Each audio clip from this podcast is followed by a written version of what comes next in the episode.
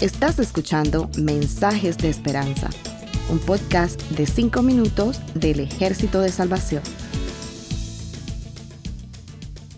Hola, soy el mayor Josué Prieto del Ejército de Salvación. El fruto del Espíritu es la verdadera esencia de la vida cristiana. En el momento en que entregamos nuestras vidas a Jesús, recibimos el Espíritu Santo.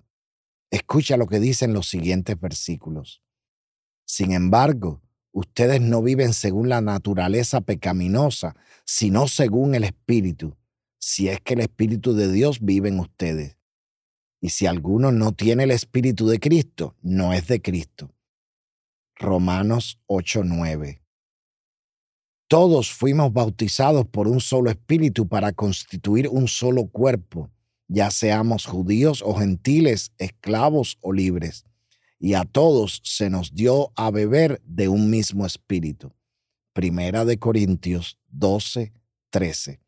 Y finalmente en Efesios 1 del 13 al 14 leemos, en Él, refiriéndose a Jesucristo, también ustedes, cuando oyeron el mensaje de la verdad en el Evangelio que les trajo la salvación y lo creyeron, fueron marcados con el sello que es el Espíritu Santo prometido. Este garantiza nuestra herencia hasta que llegue la redención final del pueblo adquirido por Dios para alabanza de su gloria. El propósito principal del Espíritu Santo al entrar en la vida del cristiano es la de transformar nuestra vieja vida por una cada vez más parecida a la de Jesús, que andemos siempre conforme a la voluntad de Dios. Él nos ayuda a conocer su voluntad a través de su palabra, por lo que debe haber la disposición nuestra de rendir nuestra voluntad y dejar que sea Él quien tome el control. En Gálatas 5 del 19 al 21 dice, las obras de la naturaleza pecaminosa se conocen bien. Inmoralidad sexual, impureza y libertinaje, idolatría y brujería, odio, discordia, celos, arrebatos de ira, rivalidades, disensiones, sectarismos y envidia, borracheras, orgías y otras cosas parecidas. Les advierto ahora, como hice antes, que los que practican tales cosas no heredarán el reino de Dios.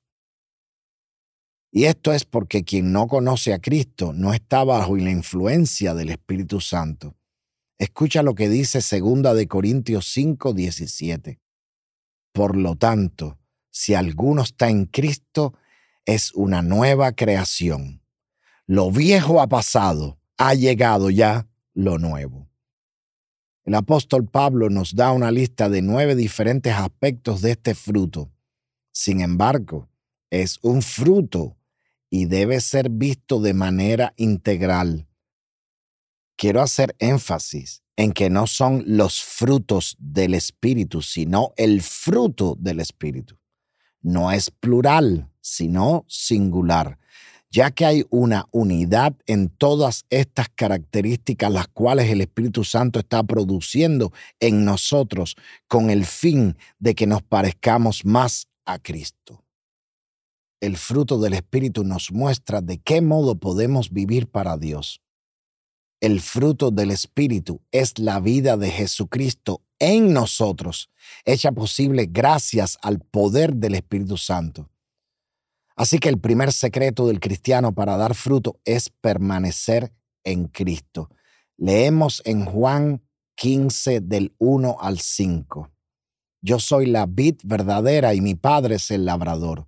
Toda rama que en mí no da fruto la corta, pero toda rama que da fruto la poda para que dé más fruto todavía.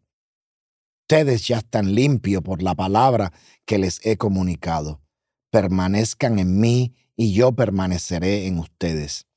Así como ninguna rama puede dar fruto por sí misma, sino que tiene que permanecer en la vid, así tampoco ustedes pueden dar fruto si no permanecen en mí. Yo soy la vid y ustedes las ramas.